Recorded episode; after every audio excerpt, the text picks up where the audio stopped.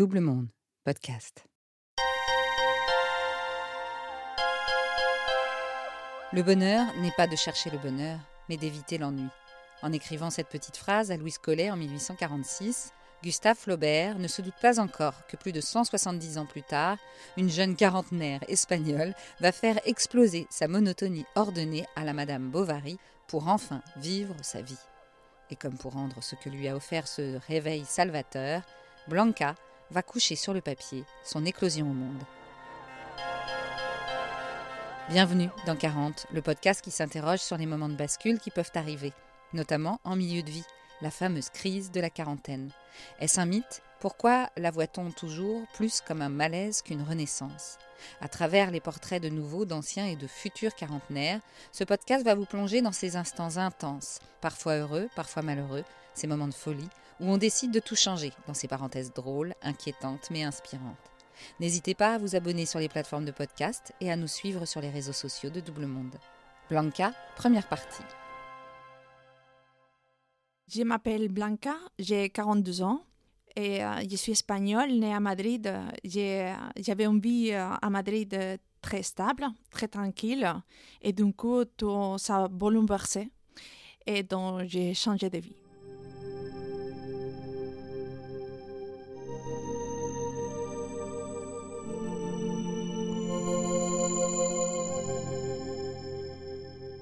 J'avais une vie euh, très stable à Madrid. J'ai euh, travaillé dans une boîte euh, française, d'ailleurs, et avec un poste pas mal. Donc, avec mon, mon petite équipe, dont j'ai développé des projets. Donc, j'étais mariée. J'habitais dans les banlieues, Madrid, dans un appartement pas mal. Mais je ne me sentais pas très épanouie. Je sentais que ma vie passait tout le temps entre le boulot et euh, l'appartement. Euh, sans faire grand-chose, sans, faire des découvertes, euh, des vies un peu culturelles. J'étais toujours entre ma famille et mes amis de toute ma vie. Donc vraiment dans un environnement très fermé. Donc je voyais les gens qui, qui habitaient par ailleurs ça me donnait toujours l'envie euh, de faire des choses, mais je ne faisais pas. Donc, parce que j'étais euh, très, très commode, très confortable dans ma vie. Aussi, j'avais le projet d'acheter un appart on a, en construction. Donc, on achetait un appart euh, pas loin de où on habitait, vraiment, mon mari et moi. Et aussi, on, a, on avait le projet d'avoir des enfants. Et euh, je me suis dit, ça y est, euh, j'ai tout fait, non? J'ai acheté un appart, euh, je veux avoir des enfants. Et j'ai dit, bon, c'est tout. Donc, j'étais un peu comme, ok, j'ai fait tout ce que les gens attendaient de moi. Donc, mes parents et un peu mes amis aussi autour de moi. Et ils ont fait la même chose se marier, avoir des enfants, acheter un bel appart dans, dans, les banlieues. En fait, j'ai suivi les modèles de, de, mes parents, de ma soeur, de, de mon frère, de, de, mes amis, sans poser euh, trop de questions sur, sur moi, sur ma vie, sur mes talents, par exemple, ce que je voulais faire. J'aimais toujours écrire, j'aimais toujours faire des choses que je, je, je ne faisais pas parce que j'avais le travail, j'avais euh, les maris, j'avais l'appartement. Donc, c'est vrai qu'on arrive à se rendre compte dans une vie euh, modélique pour tout le monde, mais pas pour toi. Et mes, mes parents étaient contents avec moi, mon mari aussi, tout le monde était. Oui, vraiment, comment c'est chouette, euh, tout ce que tu as fait dans la vie, mais j'avais un âge quand même, bon, 35 ans je me suis dit, bon, c'est fait, tout est fait. J'ai essayé d'avoir des enfants et j'ai pas réussi, donc je me suis fait, euh, fait opérer parce que j'avais des millions dans les utérus. Donc il fallait euh, attendre pour un an, un an et demi pour avoir des enfants. Et les médecins n'étaient pas trop sûrs si, si après c'était facile pour moi ou pas. Donc c'est quand j'ai commencé à, à, me dire, bon, j'ai pas maintenant la vie modélique euh, que tout le monde a parce que si je n'arrive pas à avoir des enfants, je suis pas le modèle en fait maintenant. Et aussi, euh, à cause de la crise en, Espagne, on, avait, on avait mis beaucoup d'argent dans l'appartement. Et à la fin, on a découvert que, que c'était un fraude. À l'époque, euh, on a perdu tout l'argent, presque des 100 000 euros qu'on avait mis dans, l'appart. Après, on a récupéré avec le temps, mais bon, avec le temps euh, des avocats et tout. Mais dans ce moment-là, on a dit on a perdu le rêve d'avoir l'appartement euh, au banlieue en face des parcs pour euh, élever les enfants. Donc le rêve, euh, la vie modélique disparaît. Donc je, je, ne veux pas avoir des enfants, je ne veux pas avoir l'appartement. J'ai commencé à dire, OK, donc je vais essayer de sortir un peu plus, de faire plus de choses. Donc, euh, la première chose que, que j'ai fait, c'est de quitter mon travail. Je me suis dit, bon, je veux changer. La première chose, la plus simple, c'est le travail.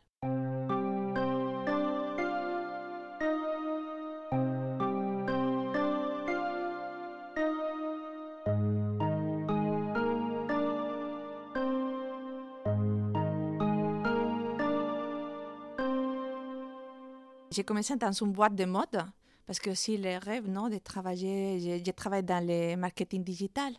Donc, euh, la mode était un rêve, euh, non, de, de, travailler dans, euh, dans une boîte comme ça, à côté d'une personne très connue dans le marketing digital. Donc, pour être la main droite de ces, de ces personnes-là. Donc, je me suis dit, bon, ça y est, c'est un changement, mais ça n'a pas, bien du tout pendant un an, et euh, j'ai vécu un harcèlement au travail incroyable. Je, me rappelle, j'arrive et les premiers jours, et une personne me dit euh, C'est pas contre toi, mais tu ne veux pas réussir ici. les premières euh, choses que j'ai entendues dans ce travail-là d'une personne qui travaillait dans mon équipe. À partir d'ici aussi, j'ai commencé à sortir beaucoup à être de moins en moins à la maison. Et mon mari me disait tout le temps, je t'attends toujours à la maison. Et, c'était vrai. Il, m'attendait toujours. Et moi, j'étais en train de profiter euh, avec mes amis. J'ai fait des autres euh, amitiés aussi, parce que mes amis étaient dans le mode de couple, des enfants, dans la vie euh, tranquille. Donc, j'ai fait des autres amitiés, amitiés à côté. Et la, couple, en fait, euh, c'est dégrade. Et euh, de plus en plus, et, euh, et, mon mari commence à être vraiment et pas bien. Et moi non plus. Et j'ai dit, bon, je ne veux pas ça pour nous, de discuter tout le temps, d'être tout le temps pas d'accord. Donc, j'ai décidé de, divorcer. En même temps que j'étais en train de vivre ces situations au travail dont j'étais pas très bien. Donc, et le divorce n'était pas facile de son côté. Il y avait un petit peu de haine euh, parce que vraiment on était bien, tranquille, mais d'un coup euh, j'ai changé et c'est vrai. Et donc, euh, de son côté, il avait un peu de haine contre moi. Il n'était pas amical pour faire le divorce. Donc, euh, oui, j'ai commencé à avoir euh, très mal aussi à moi, avec beaucoup de, haine aussi pour qu'il me, me me comme ça. Donc, j'étais pas bien moi-même.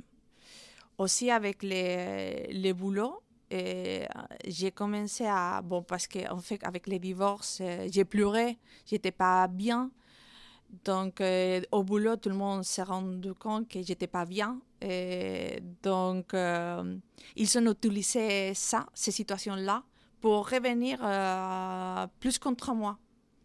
Donc, des fois, je sais pas, mon boss me disait un truc de Blanca, il faut faire ça. Je sais pas, une campagne pour Chile. Et je me suis dit, OK, envoyé un email à tout le monde. il y a une autre fille qui venait de Blanca, mais tu fais quoi? C'est pas ça. Et donc, non, c'est c'est mon boss qui, qui m'a demandé. Et mon boss venait, il m'a dit non, non, c'est pas moi, tout est, tout est, tout est trompe complètement. Donc, j'ai commencé à vivre ce type de choses. De, j'ai commencé à être folle, en fait. Et donc, euh, mon boss, en fait, il a commencé à, dire euh, et dans des réunions que je ne faisais pas ça, que ça n'était pas bien devant tout le monde.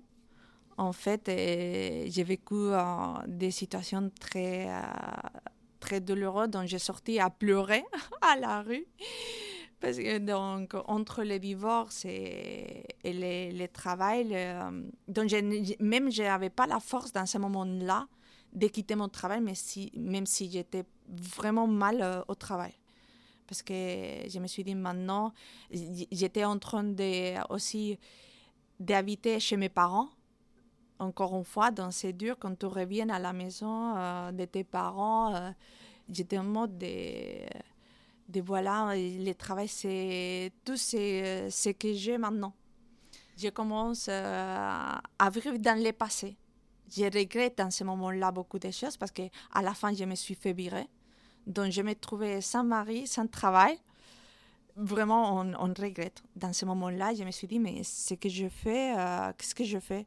Et aussi, en même temps, euh, j'étais au travail avant d'être virée. Euh, j'ai reçu un appel de, de ma soeur qui me dit, bon, maman vient de souffrir une crise cardiaque.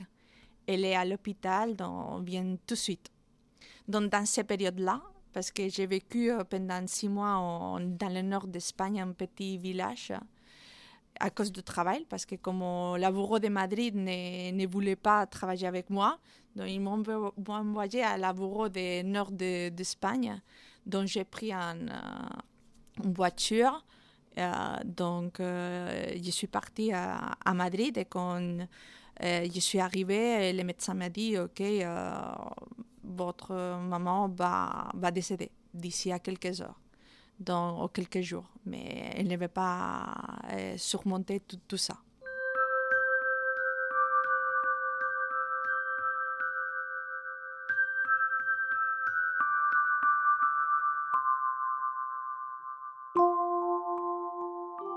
J'ai resté avec euh, ma mère parce que ma mère était en coma, mais la boîte quand même m'appelait pour revenir au travail. Et moi, mais désolée, je ne peux pas revenir. Je ne sais pas si ma mère va décéder ou pas. Donc, je reste à Madrid. Elle m'a dit, bon, euh, sinon, tu, tu, prends des jours en congé. je m'en fous, je prends des jours en congé. Euh, euh, je, m'en fous, mais je veux rester. À la fin, ma mère a surmonté tout ça, mais quand elle, elle s'est réveillée des coma, elle n'était pas bien non plus, parce qu'après 15 jours en coma, les gens ne, se réveillent pas comme ça. On a, hum, j'ai fait pas mal des allers-retours euh, entre euh, Madrid et, la petite ville euh, au nord d'Espagne, à, à, Galice. Et j'ai pleuré tous les, tous les dimanches que, que je revenais au, travail de Madrid. Je, je, prenais un bus pour toute la nuit. Je ne voulais pas être dans cette prise-là et je, ne voulais pas travailler avec ces gens-là, mais par contre, je ne pouvais pas prendre la décision de quitter le travail. C'était, j'étais vraiment avec la estime très très bas.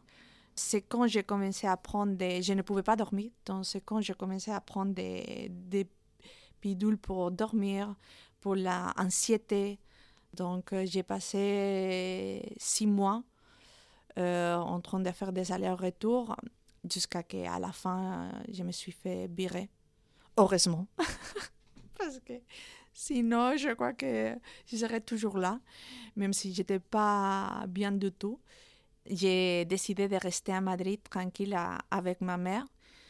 Et, mais à, à, la fin, ma mère a, a, décédé euh, un an après de, de, ces crises cardiaques. Donc, euh, j'ai j'étais sans mari, sans maman, sans, euh, sans travail euh, dans deux ans, un peu, un peu près. Maintenant, c'est clair que pour, il faut se connaître Et pour se connaître, il faut passer par ces moments-là, de tout péter. Vraiment. Parce que sinon, je pense que on ne se connaît pas très bien jusqu'à ce qu'on ne vit pas ce type de, situation. Et après ça, j'ai appris beaucoup, beaucoup de choses sur moi, sur ma vie, euh, sur ce que je voulais. Donc forcément, il faut passer par là. Maintenant, je, je sais que j'étais obligée euh, de passer par là.